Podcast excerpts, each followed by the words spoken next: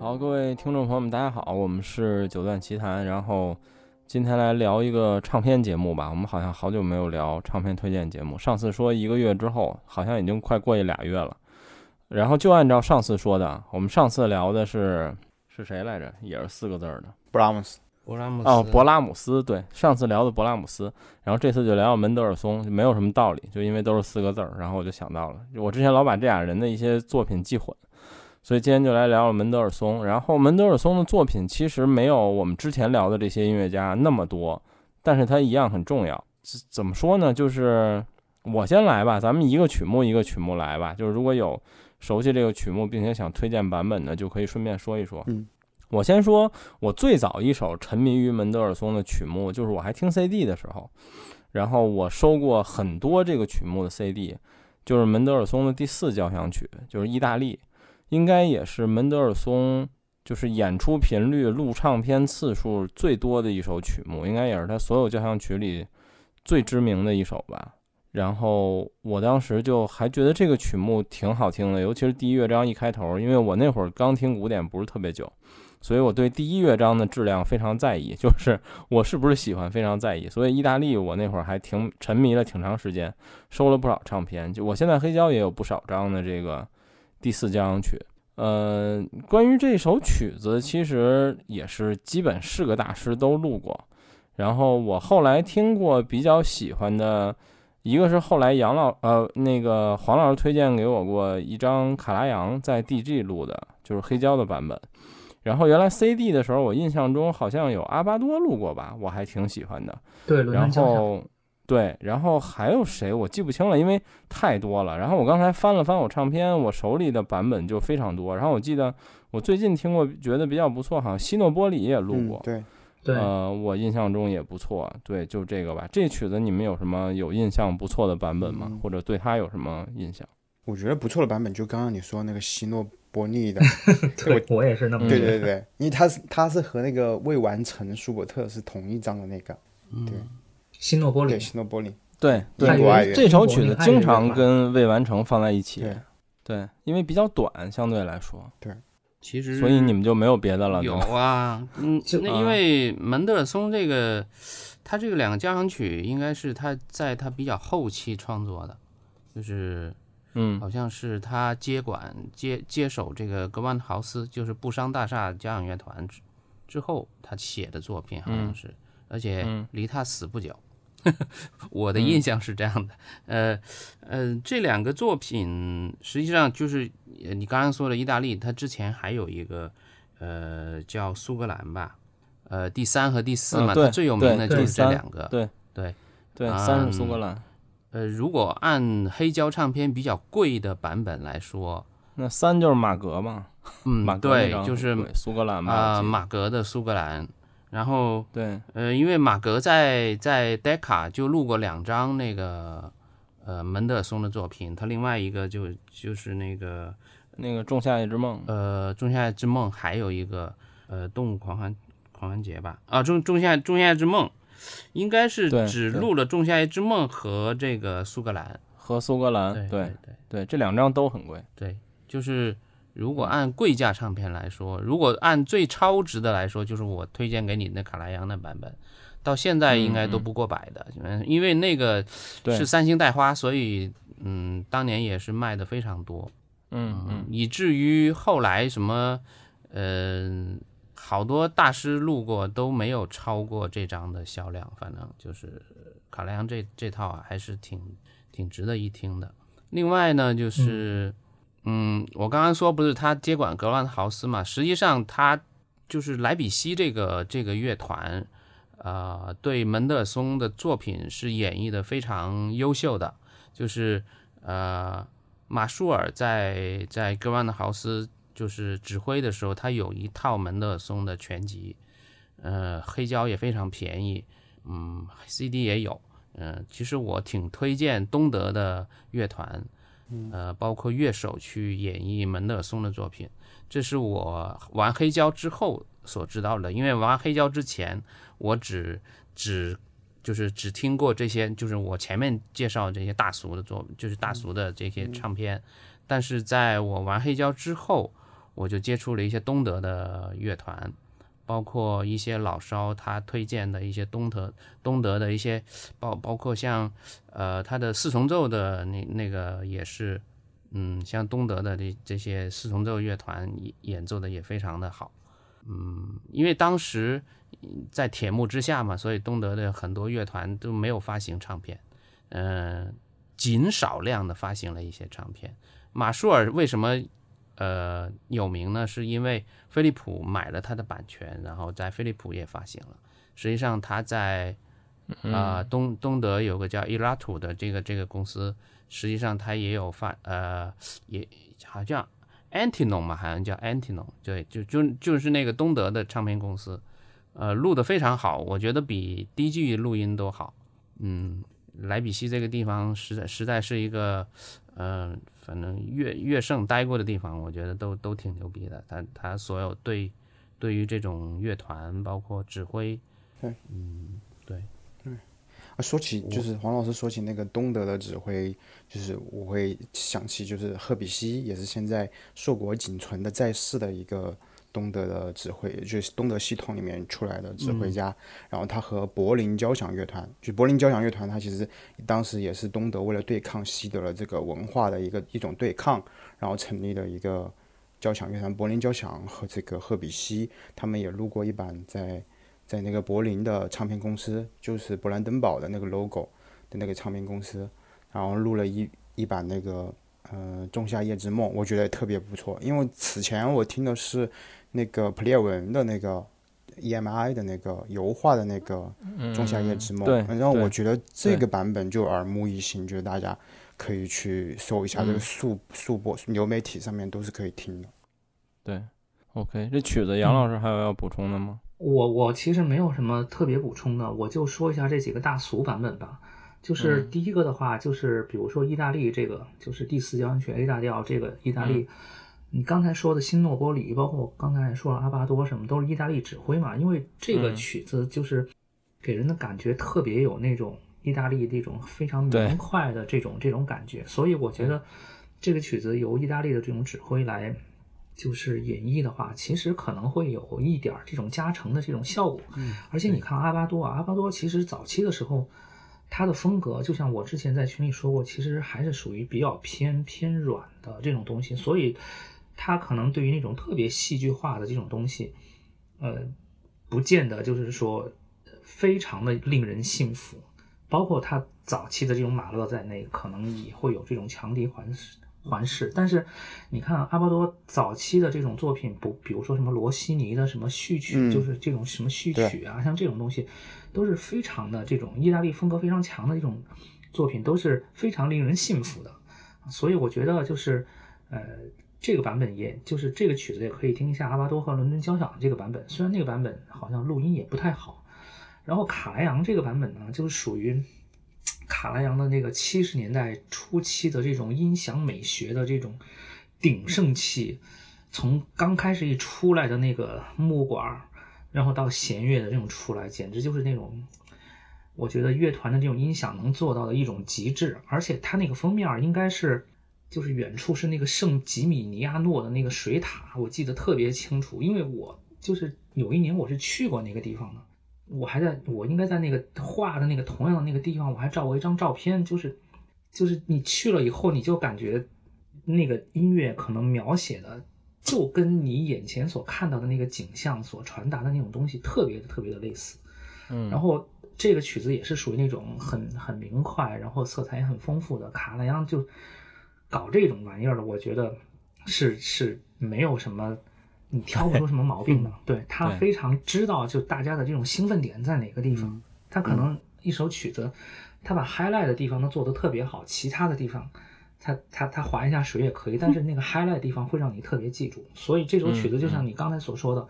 你对第一乐章特别的这种重视，就因为这首曲子一出来就非常先声夺人，是吧？，对对嗯对，所以听起来卡莱就是非扬常非欢乐的知道那，种哎，对，对就是知道一出来就能先声先声夺人。然后新诺波里那个版本也是，呃，不，新诺波里那个版本不是那种先声夺人型的，但是新诺波里本身它是一个，就是大家都说它的这个风格有点像这种外科手术，就是外科手术嘛，就是那嗯种抽丝剥茧的，能把音乐里边的各种纹理、各种内声部这种细节给抽丝剥茧的给展现出来。其包括他那个舒伯特第八那个未完成也是，我之前听了好多版本，包括什么伯母的、什么小克莱伯的这些大苏版本。后来是听了他那个以后，我就觉得，就是舒伯特里边音乐有一些内声部的东西，嗯它展现的非常非常的这个。条分缕析，就对是不对？嗯，对，就是引人入胜吧。可能在其他的小、小克莱伯的版本里边，你都对对，你甚至听不到那这些是小克莱伯明显在乎那种内心的那种流和声畅性，对，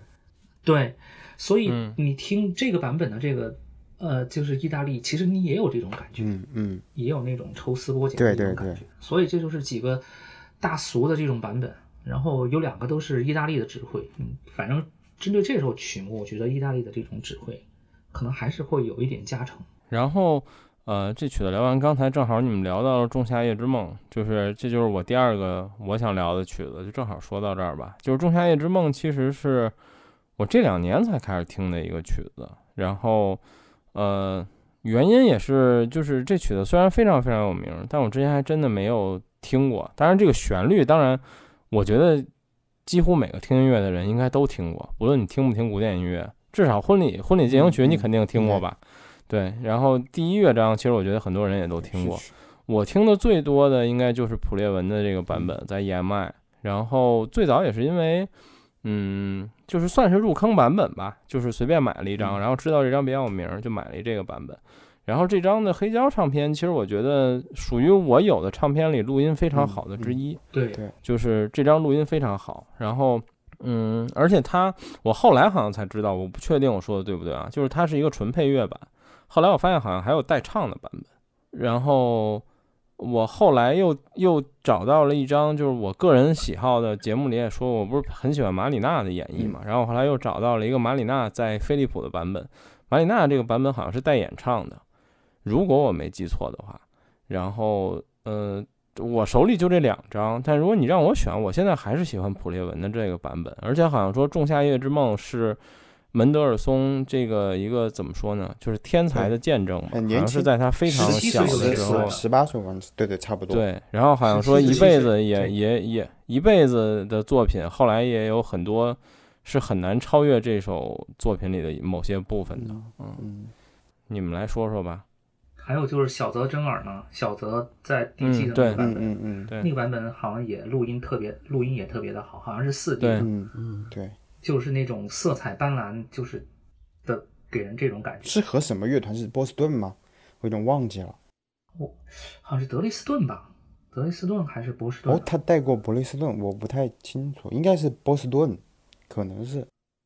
我查一下啊，嗯因为这个曲其实门德尔，其实《仲夏夜之梦》我听的也不是太多。嗯嗯，呃，波士顿，波士顿交响乐对团，他以前是波士顿的首席嘛，对，嗯音乐嗯音音乐指导嘛就是音乐音乐总监，音乐总监。对，这张是波士顿，就是一它那个封面是一个就像一个门一样，然后很多蝴对对蝶对的像那个夜小晚的的这那种个这个对风格对对，对是，其实，嗯这曲，子普列文在飞利浦嗯好像也录过一、一套，他实际上是录过两套《仲夏夜之梦嗯》嗯，但是还是嗯燕麦那个更有名一些，而且对燕麦那个版本就是，呃，美国也把它拉上榜了，就是在美国能上 TES 榜的，嗯实际上普列文是最多作品的。嗯普列文不知道哦为什么，就是很受美国的这些呃音响就是评论家喜爱，有可嗯能他、他是因为他嗯怎么说大动态吧，嗯大动他态那个而什么拉赫曼尼诺夫交响曲也也是这种风格。嗯，是他演绎可能美国作品也演绎的特别好，比如说像什么，嗯嗯，嗯，对，他那个什么蓝色狂想曲之类的，他也挺牛的，对对对对对是，吧？对，所以他是在美国挺受欢迎，所以他的作品，他的指挥在上 TES 榜的是最多的，就是英国的唱片公司上 TES 榜的还是很多的，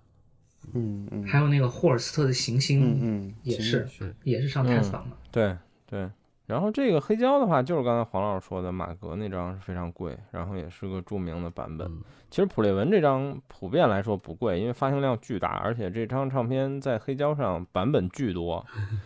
而且我觉得平均水平嗯都不错。我手里这张我都不知道是几版，可能什么三四五版吧，但我觉得听嗯我着最很好早买的那个版还是那种大狗版，就是最便宜的那个德国的，几十块钱一张嗯，嗯，然后我都觉得非嗯常好，然后回对后来是后来才买的那个什么邮票狗啊之类的，嗯，就是因为那个版本怎么说呢，就是属于就是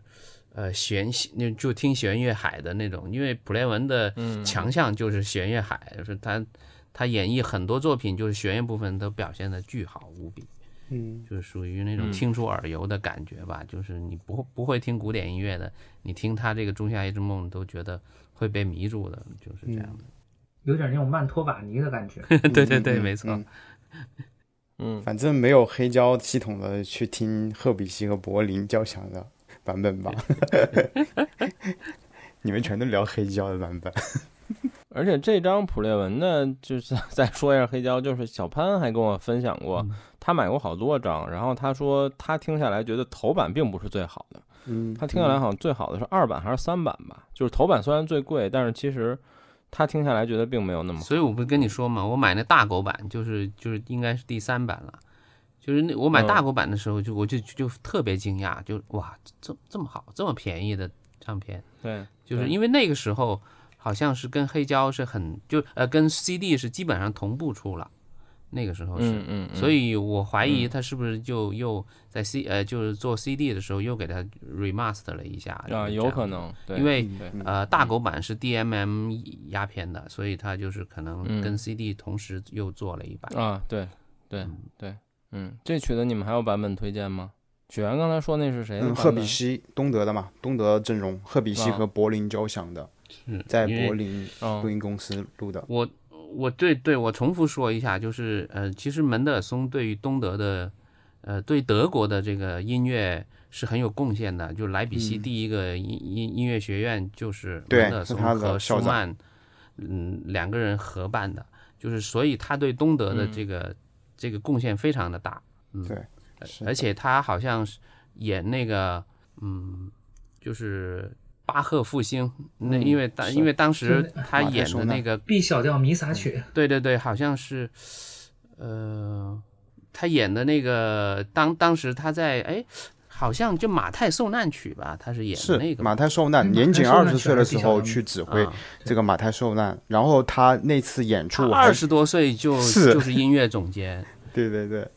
而且我后面去然后就查了疯这狂个，了，就是就等于是莱比锡把嗯巴赫又重新复兴了一下，是的这样是的然后就宣传开了，就这样。对对对，我后面还查了这一个事件，就是他当时真的就年仅二十岁去指挥这个马太呃受难曲，然后他这次演出呢，然后对原作还进行了一些删改，就是大部分的一些咏叹调给删除掉了，然后剩下的就可能用一些器乐带过，其实没有演唱，就是福音传道士的部分基本上就被删去了，但是他以他的一种。方式，然后把那个宣叙宣叙掉很有名的那个圣殿的帷幕被撕幕的撕裂的那一幕，然后就被它改编成了一个管弦乐组曲。就当时大家对巴赫的曲目，哎，这么拆过来，我觉得经过这个门德尔松的重组，大家就觉得哇，这个作品怎么有这样的一种活力？就觉得哎，不像巴洛克，就好像是浪漫的。这这一批的这种写法，其实舒曼他也说过，就他说我们这个这一代的作曲家呀，就是门德尔松啊，还有 Hiller，就席勒，席勒那个、嗯是音乐家的席勒，就这三个人，我们其实更多的不是莫扎特，我们学的其实是巴赫。我们的很多音乐形式那个句法性其实是很巴赫的，不是古典的那种句法的累积性的。对，他是写过留下过这样的一个文字。对，嗯就是还是门德尔松对这种巴赫复兴啊，还有什么，还有莱比锡而且音乐教育啊，基础而且的据，说嗯门德尔松和他姐姐的关系极好，对嗯嗯嗯，像《仲夏夜之梦》都得到了他姐姐很多的帮助。其实他姐姐非常厉害，但是因为当时重男轻女嘛，所以他姐姐就没有办法出来。然后他就他把他嗯姐姐就辅助他，把这个呃，就是他的音乐创作里面帮助了他很多。他爷爷是很，他姐姐很有才华。是他首演的时候，好像《仲仲夏夜之梦》首演的时候是和他姐姐一起演的，嗯嗯，而他且爸就是你银说行的，家嘛，是的， 对，家里感巨觉有是不是钱，是对巨有奔钱，着奔着他那个要子承父业的那种对嗯方式去的。让他学是。学，对，就是当不了音乐家，估计也能是个哲学家对，然后然 但是他三十八岁就死了，是因为对他姐姐死了之后，他第二年就死了，他就对是对对，不不知道是为什么，有有可能是因为他姐姐去世的关系，然后他就是马、嗯太伤心了，对是吧太伤心了，马上就不行了，就对是这种的。是嗯，而且门德尔松当年好像也对这个复兴巴赫的音乐有巨大的贡是献。对是贡献。对对对，哎，不过说起来，你你你你看，就是我我我刚才感叹他什么二十岁的时候就那嗯个嗯什么，就比如说指挥什么莱比锡什么的，你想到那个那个什么杜普雷二十岁的时候拉的那个埃尔加大提琴协奏曲，二十岁的时候那个版本，六五年他四五年出生的，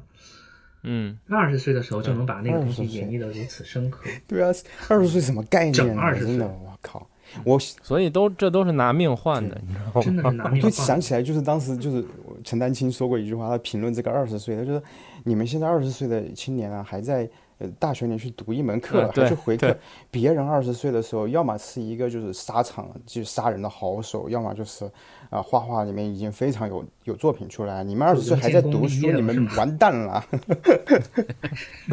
对他想，他好像陈丹青在说这个，有一个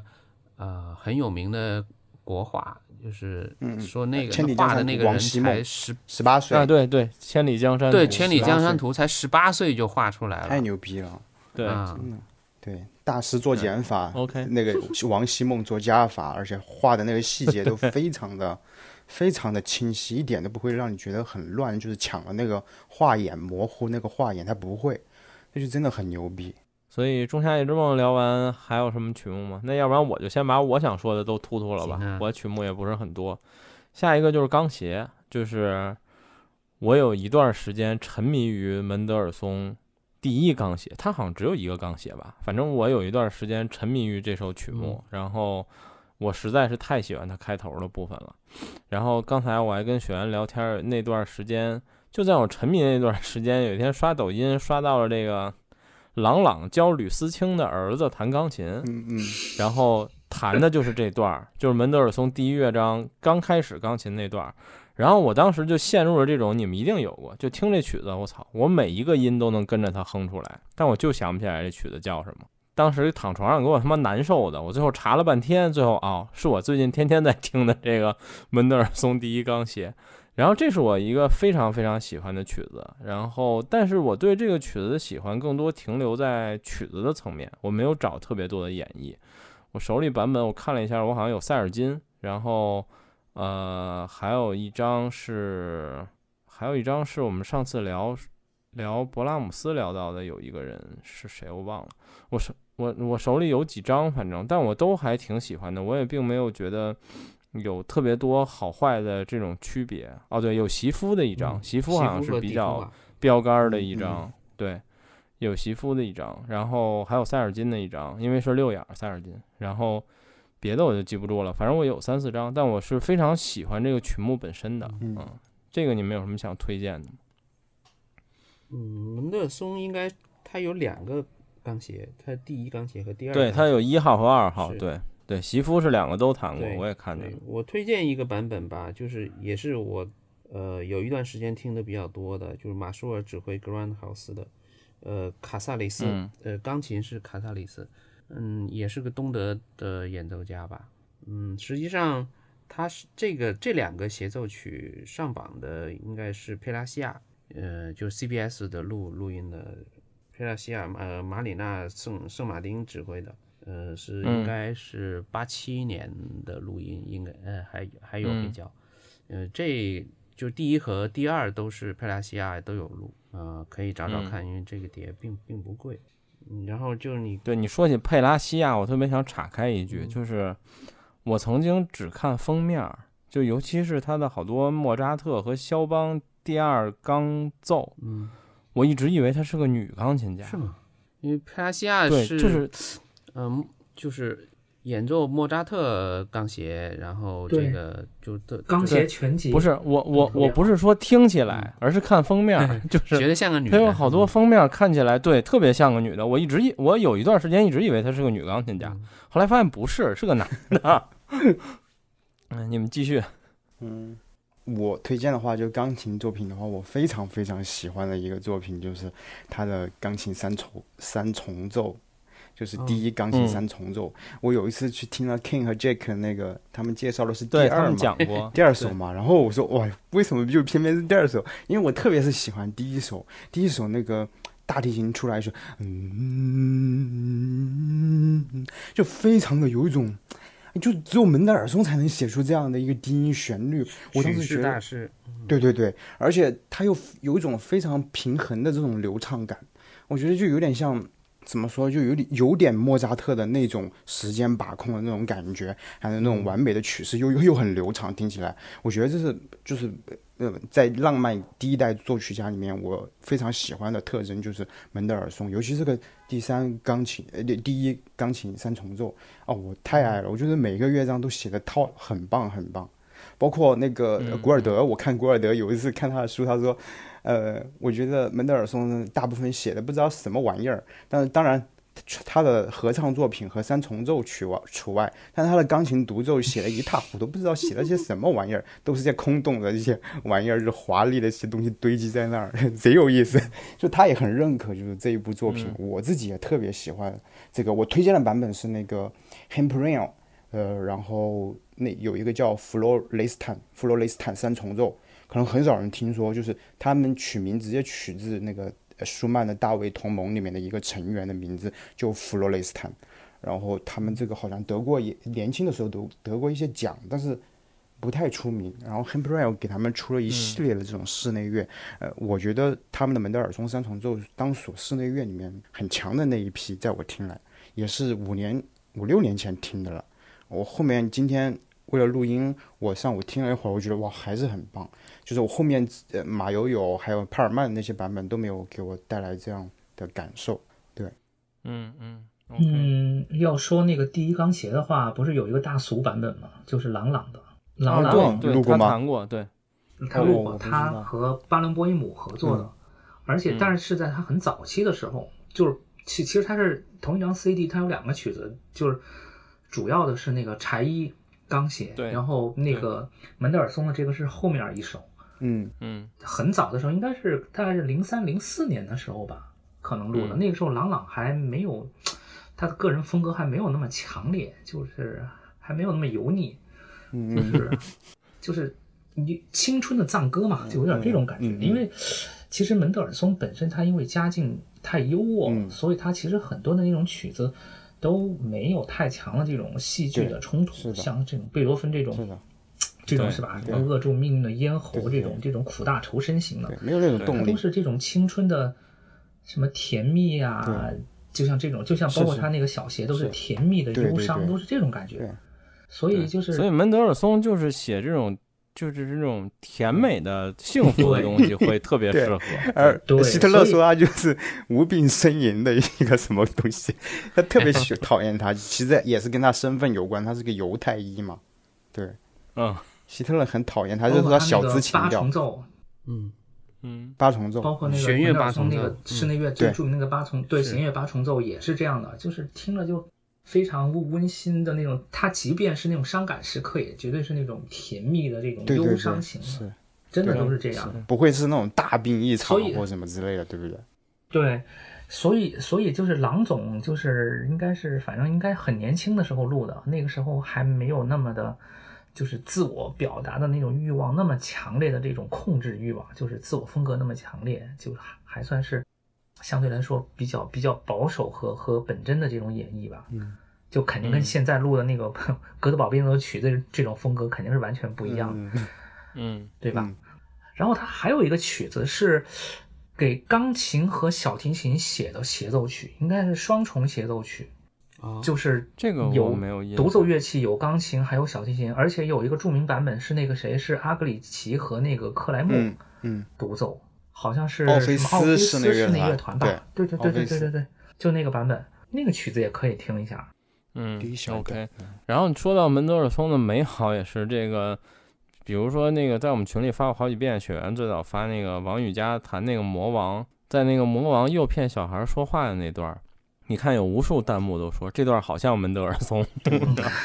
情绪的一个转换，就是给诱诱但惑是他说啊嘛，实话，那个对对，就到我这里但来。是说实话，魔王的那个有一个那个哈恩的拉的小提琴版，我靠啊，对，他太那牛那逼个了更变态，对，对，门德尔松 OK，最有名然的后肯继续定肯定是小提琴协奏曲吧，对，以小对 对，门小协嘛，四大小提琴之一。对，对对，就但是有些人就觉得为什么门德尔松这个是四大， 那么为什么那个布鲁克那个不是？然后就很多对，人为什么西贝柳斯的对对不对是为什么什么西贝等柳等一大堆？上次不是杨老师说有个四把谁除掉，把谁除掉？如果这是四大，如果几大对，？有各种方 式，对对，用各种对方式把对四大里面的呃对，就是门德起码把门德尔如松果去是掉。对，真有趣。就是比较常见的，好像除门德尔松，还有一个是除柴可夫斯基除、老啊除老啊柴，对对，除基本是除这两个人，对对贝多芬和勃拉姆斯肯定是屹立不倒的。是的，对给奥血对。统，对，然后小邪说说吧，就是你们有什么小邪推荐的版本？呃，小邪，呃，大俗版本穆洛娃，嗯，马里纳指挥那个，对，嗯，海飞丝呢？海飞丝不太算快了太有名，我觉得嗯海飞丝演绎门德尔松还不如那个那个，嗯、什么米米尔尔斯坦，坦呐、米尔斯坦后期跟阿巴多嗯那个录音其实蛮好的，嗯，嗯，对，，他在 DG 不是嗯录跟阿巴多合作的录的，就跟跟跟柴小邪是一张吧？是的，嗯呃，他录过两次我如果门德推尔荐松，对，嗯，我如果推荐梅纽因，会不会被你们鄙视？没有音，其实是这样的，就是梅纽因就是应该录过好几次，就是他在 EMI 都发现过好几次，就最常见的在那个二十世纪伟大录音里的，嗯，是他五几年，五大概五九五八五九年的一个录音，那个时候。就是嗯，然后我推荐的这个其实是他七几年、七二年左右吧，应该是指挥是鲍尔特，伦敦交响，嗯，也是跟布鲁赫在一起，就是所以你选版本很容易选错，就是五五几年那个也是跟布鲁赫在一起，七几年这个也是跟布鲁赫在一起，但是指挥不一样，但是就是最容易获得的是那个五几年的版本，但是我推荐的是这个七几年的版本，这个是因为是这样的，就是呃大家都知道，就是梅纽因不是就是在后期他因为。就是年少的，他也是那种年少成名，十六岁就拉那个埃尔加的那个小鞋，然后而且是那个埃尔加本人首肯，就是属于那种天才过早过早的这种绽放，然后后来就是技术上没有经过严格训练，再加上就是后期这个他不是就是右臂又出现了一些问题嘛，导致他就运功不稳嘛，就你能听得出来。但是首先门德尔松这首小鞋本身它不是那种就是特难的这种作品，对吧？它不是那种对技术要求特别高的作品。第二就是这个梅纽因本来也是犹太人，就是而且第三，我觉得梅纽因他本身有一种超能力，就是那种旋律的这种歌唱性，嗯嗯，他可能拉什么呃，比如说什么勃拉姆斯或者贝多芬这种需要雄辩气质的这种作品，可能就会显得有点柔弱，不管是他的这种发音也好，还是他这种歌唱性也好，这种太雄辩的东西，他可能有点柔弱。但是他拉门德尔松的话，我觉得就再适合不过了，真的。而且这也是我听过的最最早接触到门德尔松小协的这个版本。就是技术上可能对他来说没有那么吃力，然后他天生又有这种歌唱性，包括他这种发音，其实没有那么饱满，有一点细的这种风格结合起来，就听着都就特别的特别的自然。嗯，然后你要说甜腻，还有一些比它更甜腻的，就就就有一个叫叫什么来着？那个帕格尼尼 for two 的那个那张唱片里的那个小电影啊叫什么沙来汉着姆啊，对对对，沙汉姆。嗯，哇，沙汉姆有 他那个门小鞋简直是甜腻到不行，根本嗯听不下去。其实克莱然后姆还有一些克莱默跟奥菲斯那个，嗯，他应该是应该是后后来录的了吧？应该在八几年录的。克莱默跟奥菲斯嗯也、也录过一版的，嗯对我推荐就是这个曲目，它是一个比较现代的，就二零一七年出的一个录音特别 HiFi 的这种、呃唱片，是伊莎贝尔 Fast，就是黄老师一直有推荐嗯他， Foster 嗯对对对对，一说嗯一一说名一说名字就知道一这个肯定很发烧。对， 然后跟那我个们都听过卡 萨卡萨杜卡萨杜那个指挥一起录的，呃这个我当时还就是印象非常深刻。就二零一七年的时候，我记得当时我下了一个 BBC 的那个电台嘛，BBC Radio，然后那个 BBC 第三台的那个古典的曲那个电台，我推推推荐这张专辑，还有包括 BBC 的那个杂志音乐杂志推荐这个，至少推张推荐了有半年，我看了半年，它都在那个榜上面。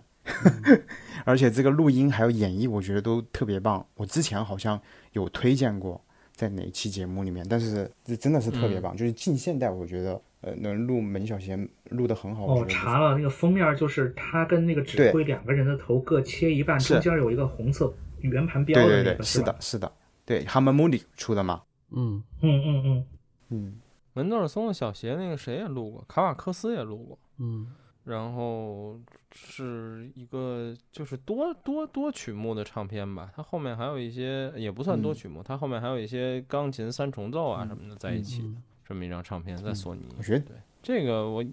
听过一两次吧，印象不深。嗯，这个曲目好像日本人特别喜欢，因为我不止一次在日本的电影里面出现，就是音乐电影、交响乐类电影，还有或者是战争题材的电影里面，他们都有一个就是人在那听黑胶，黑胶里面放的就是这张专辑，很多都是这样。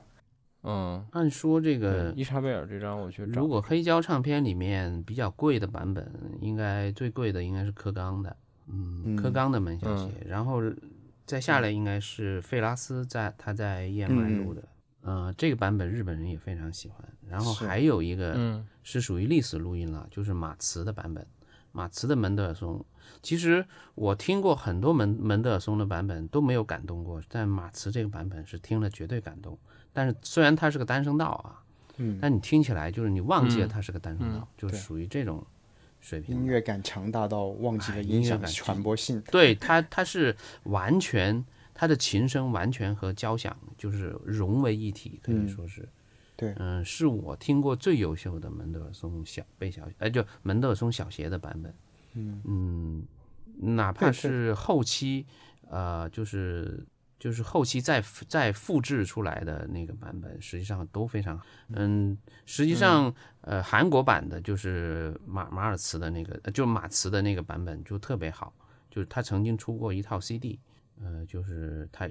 封面全都是马茨的这个黑胶的封面，但是就是就是那个复制的特别好，比 Testament 的做的那个好多了。Testament 它也有出一版，但是没有这个韩国这个版本那么好。呃，据说是韩国这版本是用直接用黑胶转出来的，所以就是效果会好很多。嗯，其实刚我黄我老师挺推说荐这个版本的。对，刚刚黄老师说那个就是乐队融在一起的那个，对这首曲子是非常重要的，呃确实是的。因为有次我在呃深圳音乐厅的现场，前几年不记得是哪一年了，就是听那个卡普松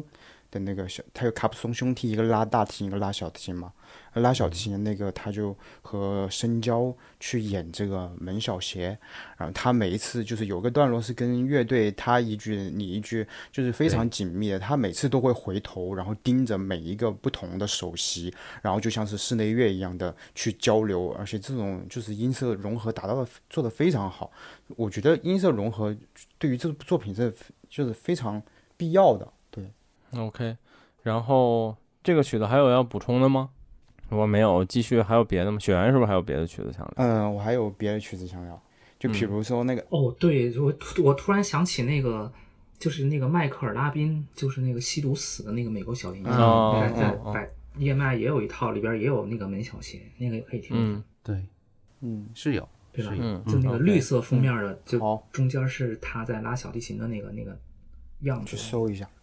嗯， OK，雪原想聊什么哦曲？还有个就是他的钢琴曲，就是无词歌。哇，这个无词嗯歌就对是小朋友会练很多，但是大师又弹的就是非常像另一首曲子的这这类这类曲目里面的，就是无词歌这个啊曲子就是非常要有歌唱性，而且就像那个 Jake 和 Ken 他们说这个，就是他门德尔松对那个触键，就是你要弹的像羽毛一样，但是你同时你要有连奏性，非常轻的触键，但是又要有连奏，这个就很难，就是很难做。对于钢琴家，对门德尔松需要这样的一种触键的方法。然后呢，我听的那个版本是也是 Hamper Hamperel，一个叫 Lave 雷夫 Lave 一个女钢琴家，好像前几年过世了吧，她也很高龄了，好像嗯九十多岁录的这个那、这个无这套无词歌，我觉得特别特别的好听，就是在这里推荐一下。对，然后还有一个就是也是钢琴的独奏曲目，就是一大调的回响回旋随想曲。因为王羽佳弹的也特别多，在维尔比耶音乐节也是弹了非常多次，就是反响也特别不错。但是我这里推荐的是法国的钢琴家弗朗索瓦，就是别人说他是酒鬼嘛，你们都说他是个酒鬼， 不喝酒弹不了。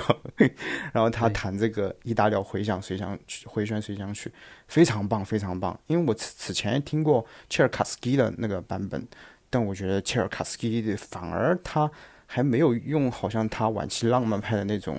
那种 r 巴托，他弹的好像很克制，嗯，不具有什么松散性，就弹的比较古典，我觉得不太适合门德尔松的作品。但是弗朗索瓦就是我最想要的那种酒神的演绎吧，对， 对，我也推荐这个，我没有什么推荐、啊。 OK，门德尔松他最有名的是室内乐，其实我。嗯啊、呃，我我听门德尔松室内乐还是相对比较多一些，呃，比如他的八重奏，嗯、呃，比如他的四重奏，还有刚才雪原说的，就是钢琴三重奏，嗯，对，是他，嗯，我觉得他室内乐要比他的交响乐更有这个更有创造性吧，我而且更符合他他自己的风格，嗯、呃，尤其像就弦乐八重奏这个，如果他应该是。嗯，最有名的八重奏了，可以说是就是这么多音乐家里面，嗯，然后他八重奏首首推的唱片就是阿狗，呃，出品马里纳的这个弦乐八重奏，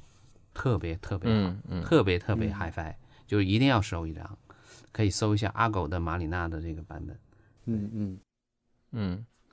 我是咱们录节目之前，我听了一会儿，我是有一张门德尔松，我确实没怎么听过他的室内乐，我有几张，但听的都很少。我我刚才听了一张那个，我当时买了一张白标，就是为了白标买的，然后它是一个弦乐五重奏，嗯，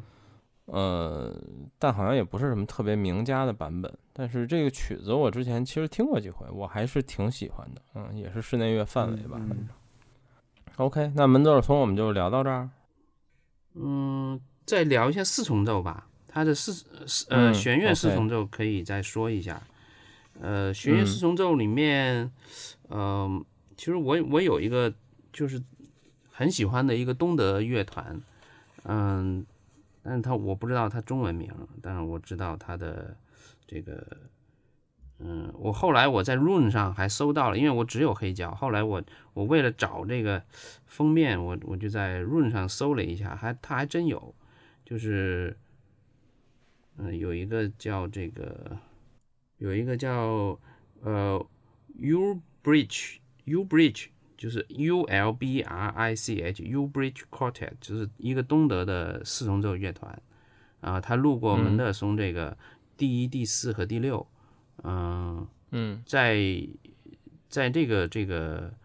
嗯。Run 上面还是能搜到的，它应该在这两个版本。然后它居然有一张是黑胶的封面，然后哎，我一看，因为当时我我不了解这个曲目，我是去一朋友家里家访，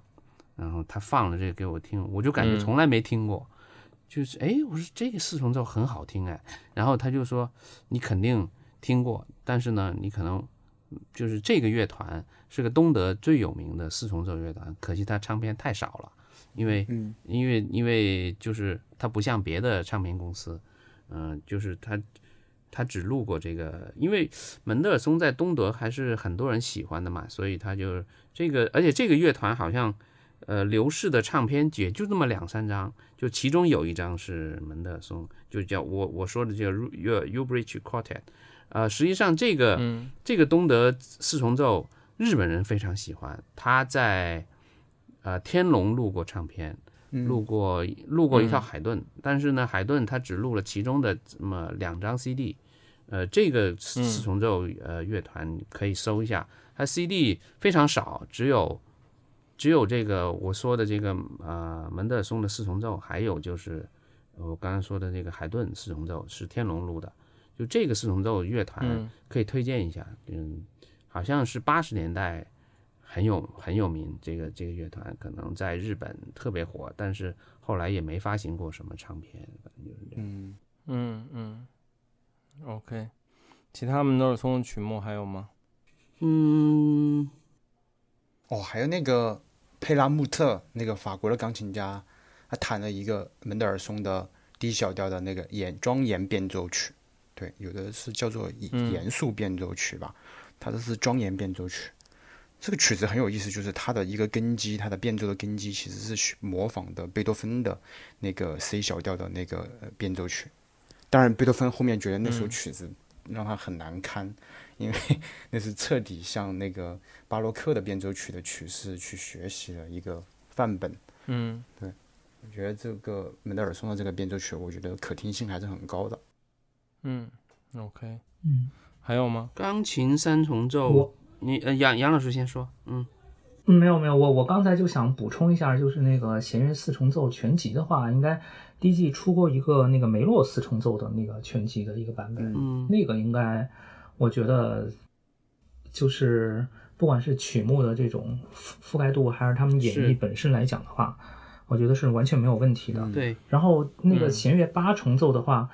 应该戴卡应该录过一个是维也纳八重奏维也纳的版八重本奏因为是维也的纳，那是个的，对对对，那个版本也肯定也是也是三星带花的，也也是属于对没，嗯对，也是没什么，对就是没有什么争议的。我就补充一下这两个。嗯，然后呃对三重奏的话，嗯，我记得应该是鲍罗丁三三重奏团应该是的是演绎有过， ，Trendos，对录录过唱有的片，对我全觉都得是特别好，对嗯，对然后还有那个郑郑氏三兄妹，嗯嗯，他也录过哦啊、嗯然后呃，其实我更喜欢那个有有一个版本，就是普雷文钢琴，然后郑金和小提琴，然后是托托特里埃托特里埃的那个大提琴，他们有一个在 EMI 录过，但是是比较后期的了。这个版本的嗯三、就是钢琴三重奏，我我很喜欢，应该是我最喜欢的版本。但是它都不不怎么上榜，但嗯是就是我在买黑胶的时候买到这个版本了，我觉得，哎呦，我说这个版本特别好，就是尤其音色处理上，我觉得普列文这个钢琴，嗯，可能就是很出彩吧，嗯所以它就是这个版本我还是最喜欢的版本。嗯，所以其实嗯门德尔松就是钢琴的三重奏和四重奏都是非常重要的曲目吧，都是一定要听的曲嗯目。我觉得是，一室定要内乐听一听。嗯，比比这个它大曲目更有名一些，我自己觉得。嗯对。对。 OK，好吧，那我们就今天就聊到这儿，然后也谢谢三位，我们下回得想个，还是还是得靠曲目多的作曲 家，或者直接找一个标签儿，大家搓一堆儿，比如什么这个俄罗斯啊一类的这种，对嗯，什么强力然后集团，什么五人组什么的，对对对，英国作曲家一类的这种，嗯，英国作曲家更聊不了太 多布。塞尔